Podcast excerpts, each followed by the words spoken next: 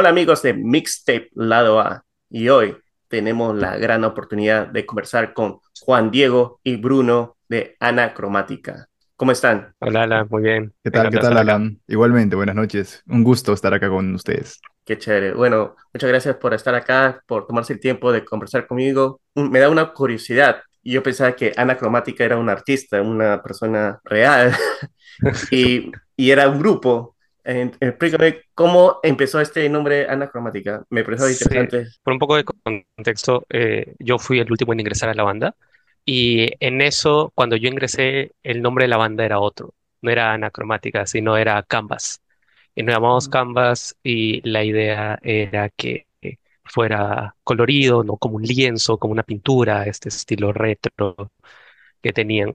Eh, pero ¿qué pasó? Que cuando vimos en Spotify, cuando vimos que quisimos sacar nuestras canciones, vimos que habían 20.000 canvas eh, en Spotify. Si tú buscas vas a encontrar muchos canvas de todo el mundo. Así que dijimos, no, tenemos que cambiar el nombre sí o sí. Y entre mucho brainstorming, entre muchos pensamientos, eh, vine con la idea de anacromática, ¿no? Que es una combinación de dos cosas. Uno, el cromático, que son los colores, que es una cosa que nos representa, las diferentes personalidades que tenemos, la expresión artística, el color, etcétera, etcétera. Pero el otro nombre eh, es el anacronismo. El anacronismo es cuando algo no está en el tiempo en el que debería estar, como Cronos, ¿no? Que tiene con tiempo esto. Entonces es como decir, no sé, ves a Bach con un guitar tuner, ¿no? O sea, como que qué va a hacer con, con un celular, ¿no? O sea, no, está en un tiempo distinto y eso representa la parte que nosotros tratamos de buscar una música que no es de este tiempo, o sea, el disco, no el funk de los 80, el disco de los 70, tal vez un poco de los 90, que le gusta más a Juan Diego. Entonces, juntar todas nuestras influencias para hacer anacromática, ¿no? Y justo salió que se llamaba anacromática entre estos dos. Y agregándole a eso, eh, antes, de antes de que Bruno llegue a ese concepto, porque agregando un poquito también a lo de anacromática, se puede usar muy bien ese nombre como un concepto, como un concepto gigante, porque tranquilamente también podemos decir que Ana Cromática es una persona. Es una, es una, como que una persona que se imagina canciones, que vive las canciones, y podemos también pellizcar de ese concepto para expandir un poco más básicamente todo lo que creamos.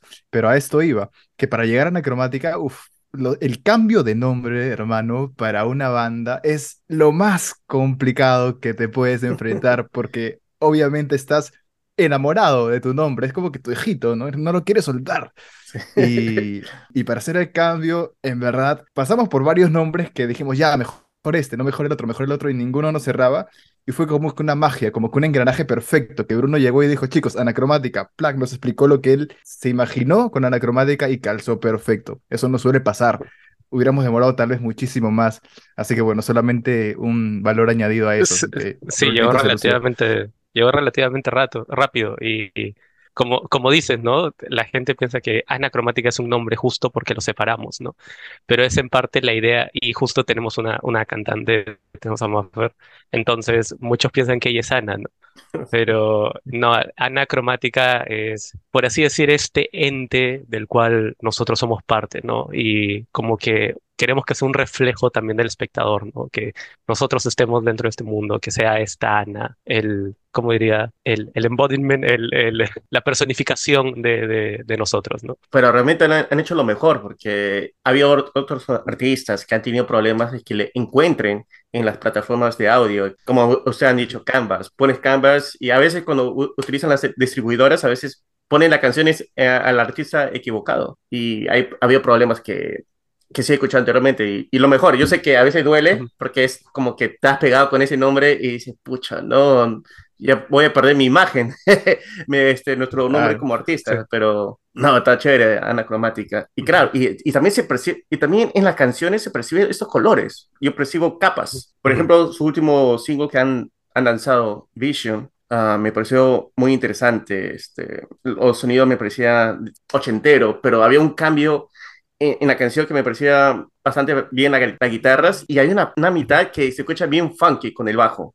no sé si era la mitad o la tercera parte, cuando ya viene los coros, ya viene la parte psicodélica, no sé si podría llamarlo, pero pero es una delicia como si fuera un sueño. Y ahí veo las capas de que como se puede percibir. Algunas personas lo perciben como colores, otros lo perciben de otra manera, pero interesante. ¿Cómo empezó esta canción Vision? Que estuvo muy interesante, muy bueno. Esa canción tiene tiempo gestándose Ah. eh, desde, creería yo, no sé, corrígeme Bruno, desde antes de cambiar de nombre incluso. Estaba como que en la cabeza de Maffer y Sí, como que, claro, sí. y como que lanzó la idea y todos empezamos a meter cuchitos de, ya mira, esta parte puede ser así, el bajo mejor así, la guitarra acá, acá adornamos un poquito. ¿Y por qué demoró tanto el lanzamiento? Porque ¡pac! se vino pandemia y como que ahí se atrasó un toque la producción de esta canción. Pero a lo que llevamos de la canción en sí, como tú dijiste, tiene un montón de capas. Tiene desde si te das cuenta, antes del primer coro, ni siquiera tiene prácticamente guitarras. Es bajo, batería y sintetizadores. Capas y capas de sintetizadores hasta que explota el rock and roll en el coro con las guitarras y distorsión. Y luego regresamos otra vez a los sintetizadores, ya agregándole un poquito más de capas de guitarra, chiquitas, pequeñas. Y luego al final ya explota todo el color, el disco y todo lo que se ve. Y precisamente el videoclip tiene eso también, que inicia como que en blanco y negro, Ujú. Maffer cantando y otras partes en blanco y negro, como que preparando, preparando para al final explotar en color y en, en todo lo que es Vision, ¿no? Que, que, que es una mezcla de muchísimas cosas.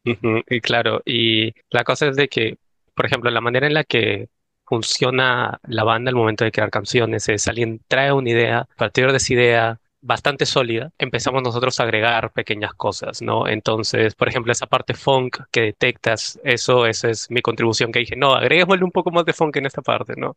Eh, una parte de la guitarra es Santiago agregándole, ah, agreguemos esto en la guitarra, Juan Diego agregándole, ah, tal vez este pequeño punteíto aquí. ¿no? O este, así agregando pequeñas cosas, ¿no? Y con Vision es una canción que trajo Maffer, es una canción que trajo la cantante. La manera en la que ella lo pensó, la, la idea de Vision comenzó, como dice, es una visión, es un sueño. O sea, si ves, si escuchas la letra, la letra parece más romántica, ¿no? Como que I have a vision of of me and you, ¿no? Tengo una visión de tú y yo. Pero en realidad el significado no es tanto de dos personas, sino con el público, ¿me entiendes? De que Buffer tenía ese sueño de tener una banda, de ver al público y era ese sueño de, ok, es este sueño del público y yo, o sea, de la banda y yo, o sea, de todo este mundo que nosotros tenemos, de ese- toda esa imaginación y ese sueño que se tiene. Y es por eso también que en el videoclip va de, va de acuerdo a eso también, que es de que por eso estaba Buffer sola al inicio y luego está en blanco y negro, ¿no? Y toda la canción va de acuerdo y todo se arma.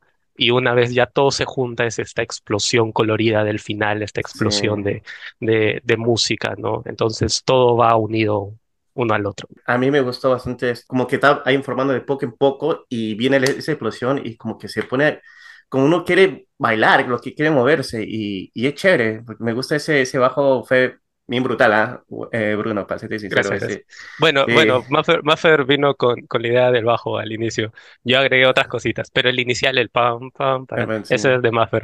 Ya lo tenía. sí. Ah, buena, buena ahí. Saludos, Maffer. Saludos, Maffer. Te queremos. Saludos a Marfe, buena canción que ha venido. Esto también fue la idea de ella, también como que se haya producido la- el video, porque también ha sido un proceso que La te jala. producción. Ujú. La producción del videoclip vino a manos de nues- el- del productor que tenemos la suerte, entendió la esencia de la banda y la esencia de la canción. Eso no suele pasar. Tengo amigos, tengo contactos que han estado haciendo producciones audiovisuales y cuando han trabajado con un productor audiovisual, siempre he tenido como que no, esto no me gusta, no, mejor cámbialo, no, este, no me, no me gusta tu, tu visión, justo de visión, tu visión de la canción y han habido así como que pequeñas riñas, pero en nuestro caso, un saludo para Donin, que fue nuestro productor, él captó todo de una manera en la cual solamente vino con la idea ya cuajada de lo que él quería hacer con el videoclip y nosotros dijimos, hermano, dale, está bravazo y fluyó bastante. Y nada, es un agradecimiento a la parte creativa del videoclip para él, ¿no? Tuvimos mucha suerte. Y, y el, Nos- video- y el video- y el- y videoclip salió, yo lo- como yo lo siento, espectacular y preciso.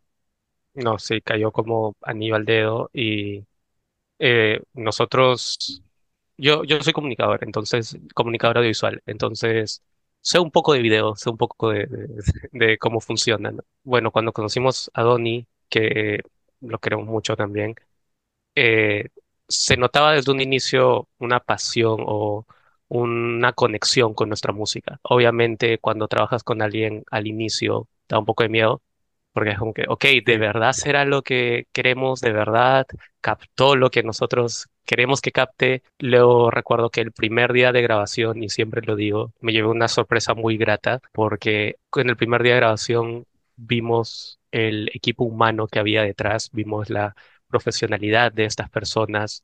E incluso encontré personas que yo conocía del medio. Entonces ya, ya sabía que iba a ser un producto de calidad en el momento que, que, que pisé set.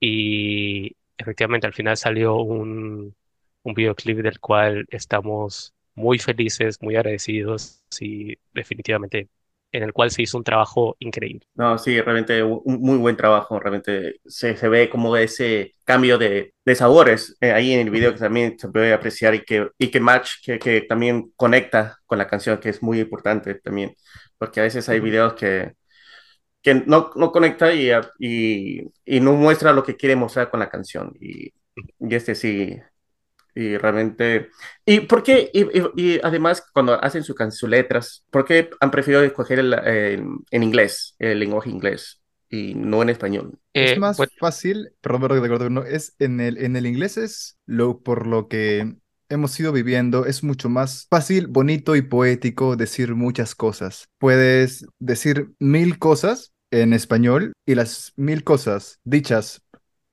para un contexto musical en una canción en inglés, sentimos que transmite básicamente lo que, lo que en sí Maffer quiere mostrarnos, porque la que al final, la que habla la canción, la que canta la canción, la que dice las letras, la que, la que te canta a ti, al público, es ella. Ella fluyó mejor con el inglés y, y, bien, pues nosotros también, junto con ella. sí, justo más o menos iba a decir eso, que al final eh, la mayoría de influencias de nosotros, y entre ellos obviamente Maffer, eh, son en inglés, ¿no? Ella ama Queen, eh, su familia escucha música en inglés, entonces ella tiene mucha esa influencia, simplemente le, le sale mejor en, en, en inglés. Pero eso no, no significa que estemos rechazando el español, no significa para nada eso.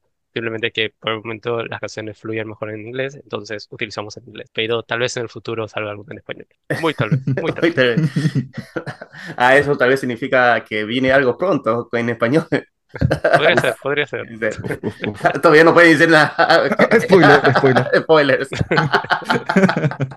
La letra con el tipo de canciones que, bueno, he estado escuchando también su EP Moods. Claro, eh, hay una conexión. Siento que es, viene con estos sonidos de, de los 80, como se había dicho, y realmente me hace recordar a un poco a los Aromatics, Erasure, eh, bandas como, como que siempre viene el sintetizador, ah, ese sonido que te hace recordar a la época del disco, tam- pero también al, antes del post-punk también, que, que a uno le hacía bailar. Creo que, Incluso la otra, ah, la otra vez sí. eh, escuché a una persona que dijo que, se, que Vision le recordaba Love is a Battlefield. Eh, La otra vez escuché esa, la otra vez escuché esa. Sí, sí, am, justo lo habían eh, mencionado en el episodio, justo estaba hablando con mi hermano, y él, él dijo él había Sí, dicho que sí, sí, Love is a Battlefield, porque el tono de la voz iba a esa manera, y, y, claro. bueno, él, él ya está de esa época, pues.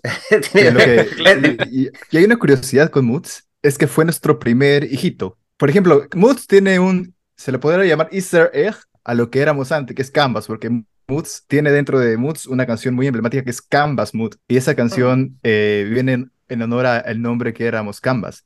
Y otra cu- curiosidad Claro. es que Moods suena bastante retro, y no fue nuestra intención que suene así, es que en el momento en el cual la grabamos, la mezclamos, no teníamos mucha, no entendíamos bien cómo hacer eso, porque era la primera vez para todos que nos aventurábamos a lanzar un producto musical para la gente. Y por eso que hay un poquito a veces, si te pones a escuchar bien, escuchas un un poquito de ruido de fondo, un poquito que te da alusión a lo retro. Por eso que Moods también tiene ese ambiente un poco retro. Eso salió, eso salió no, no pensado, salió porque salió. Y bueno, es una característica de Moods también, es una curiosidad que tiene Moods. Sí, lo de Canvas, lo de Canvas Mood. Entonces ahí puedes ver que justo es eso, ¿no? La canción Canvas Mood, que en ese momento era el humor Canvas, el, el, este, como que nuestro humor, el invitar a la gente, ok, soy parte de la banda, somos todos juntos y, y vamos. No, entonces era, era, perdón por el ruido si se escucha. Normal.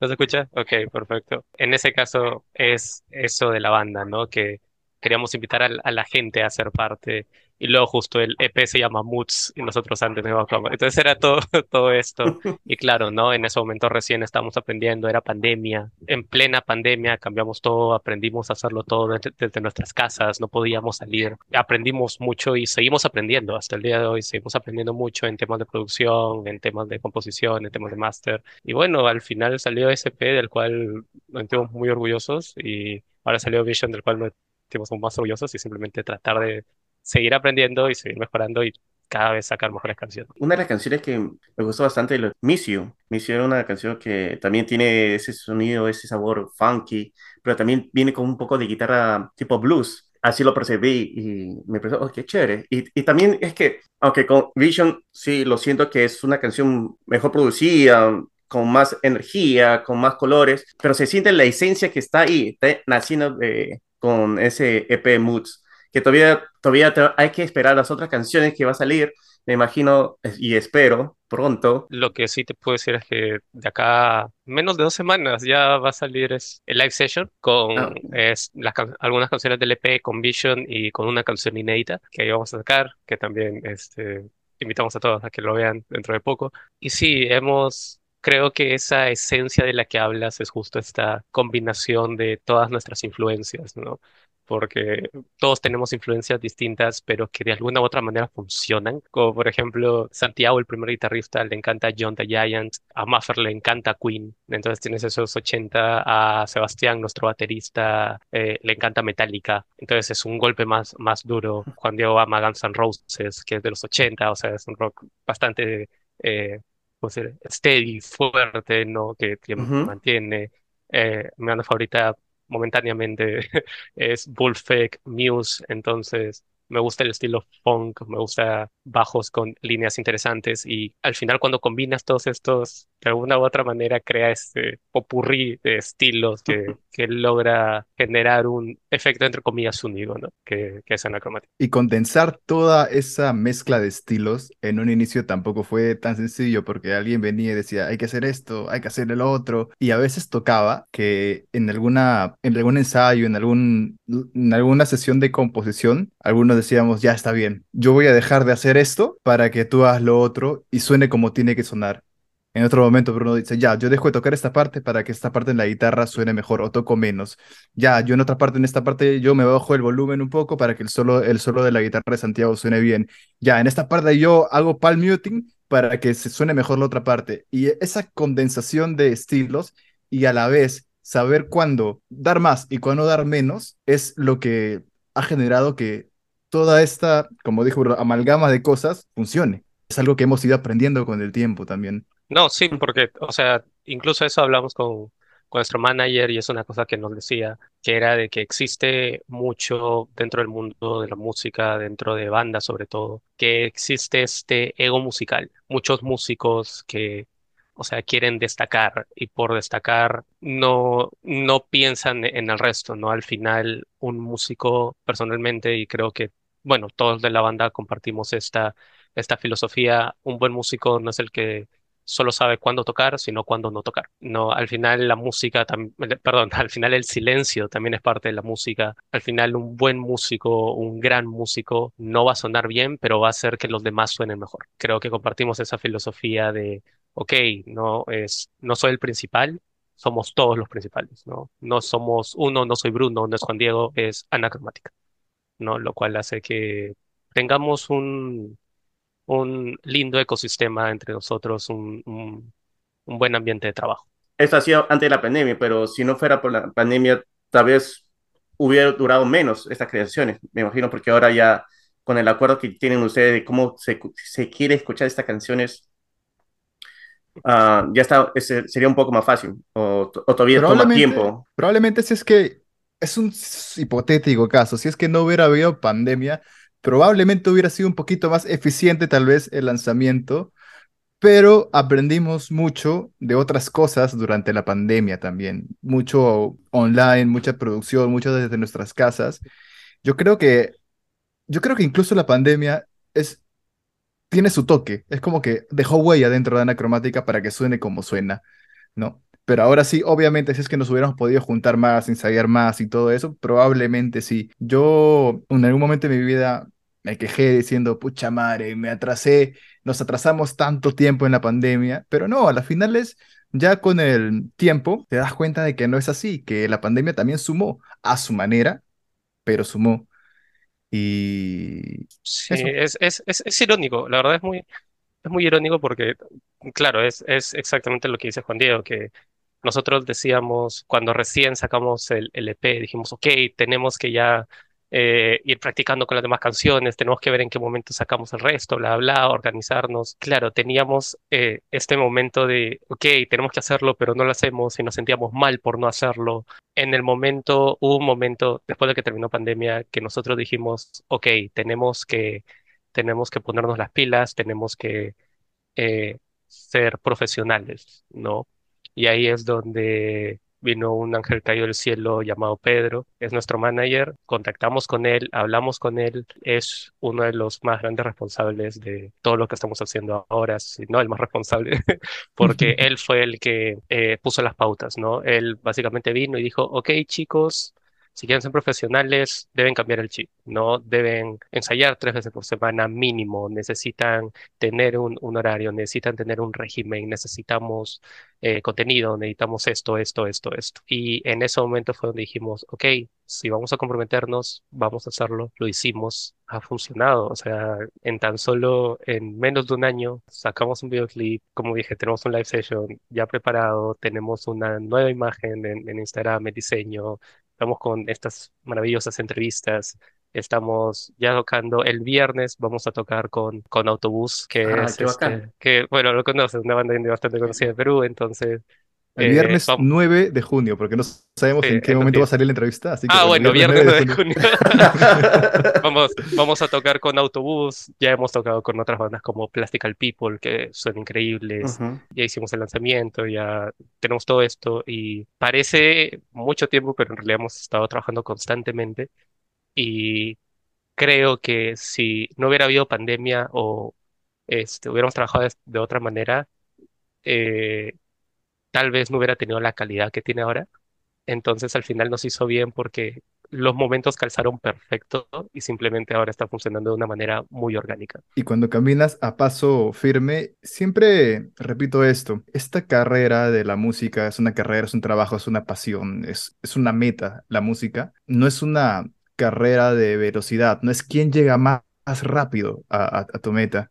Es una carrera de resistencia, paso seguro. No importa si, no importa si crees que no estás avanzando, paso seguro. Avanza, pasito a pasito. Llevamos nuestros añitos juntos. Obviamente no nos comparamos con una banda que lleva 10, 15 años juntos, pero llevamos nuestros añitos juntos. Y parece que todos estos años que hemos estado cultivándonos entre nosotros han servido como calentamiento, nada más. Porque estos últimos meses, en verdad, estamos corriendo como nunca nos hubiéramos imaginado. Y creo que es la primera vez en nuestras carreras como anacromática que corremos Siempre hace años hemos creído, sí, estamos avanzando, estamos corriendo, estamos, pero eran pasitos chiquitos. Y como dije, carrera de resistencia. Hemos llegado a un punto en el cual ya toca picarla porque toca picarla. Y nada, esto creo que también no solamente se, va con la música, sino con todo en la vida, ¿no? Todo en la vida es una carrera de resistencia. Porque llegar rápido, a veces puedes llegar hasta mal, ¿no? Hasta lesionado. Y a las finales llegas y te caes, ¿no? Y la idea es ir poquito a poquito. Y en este camino se han ido sumando personas que han sumado de una forma espectacular en nuestro proyecto, tanto como gente, gente directora de arte, el, el nuestro director de- del videoclip, nuestro manager, muchas otras personas que están detrás del proyecto de Anacromática. Nosotros somos como que la cara de Anacromática, pero detrás de, detrás de la cara hay mucha gente empujando, muchas personas que se han sumado y que no podríamos haber hecho nada sin ellos. Así que nada, también es parte de agradecerles, ¿no? Gracias, chicos. Y nada, no nos, no se van a arrepentir por haber confiado en nosotros. Al igual que tú, Alan, no te vas a arrepentir por haber hecho esta entrevista. Bueno, me, No, me que explayé, me explayé. No, pero está bien. ¿Y sabes, ¿Y sabes por qué? Además es que ustedes como músicos están pensando en la música, obvio, que están ahí metidos en crear canciones, pero hay cosas que está alrededor que ustedes no lo pueden ver o tal vez no tengan el tiempo de verlo, como ahora nos cuenta que tienen el manager que les ayuda a ver, hay que organizarnos, hay que ordenarlos y tienen que ser de esta manera, porque ustedes quieres agarrar el bajo, tú quieres agarrar la guitarra y solo pienses en eso. Pero hay otras cosas que en este mundo musical tienes que ver, que a, veces hay unos artistas que no les gusta ver, pero si quieres progresar, tienes que ver de esas cosas, esos pequeños detalles que también no es solamente en la música, en crear canciones, también es ver si qué día me toca tocar, si tengo que hacer entrevistas, si te gusta o no. la única forma de para que otras personas también sepan de tu proyecto, tienes que hacerlo. Y a veces, sí, pues sí, a veces es una responsabilidad también como músico hacer todo eso. Y, y, qué chévere por ser, realmente da esa, esa, buena vibra que también siento de cada conversando con ustedes se, se, muestra y, y, espero que, que se llegue a más. Y que ya saben, gente, estén atentos a las plataformas de Anacromática y que sepan, realmente súper recomendado escuchar. Me ha gustado bastante Vision. Felicitaciones, chicos. Realmente muy buena producción y yo sé que va a venir muchos, Muchas, muchas canciones Muchas más y con ese mismo sabor y esos mismos colores que ustedes han traído. Gracias, Alan. Muchas gracias por, por, el espacio y también esperamos volver pronto a otra entrevista porque la hemos disfrutado personalmente y siento que a Bruno también le hemos disfrutado un montón. Sí, no. la, la, verdad, la verdad que sí. Espero la siguiente entrevista cuando ya saquemos cuando ya saquemos más canciones.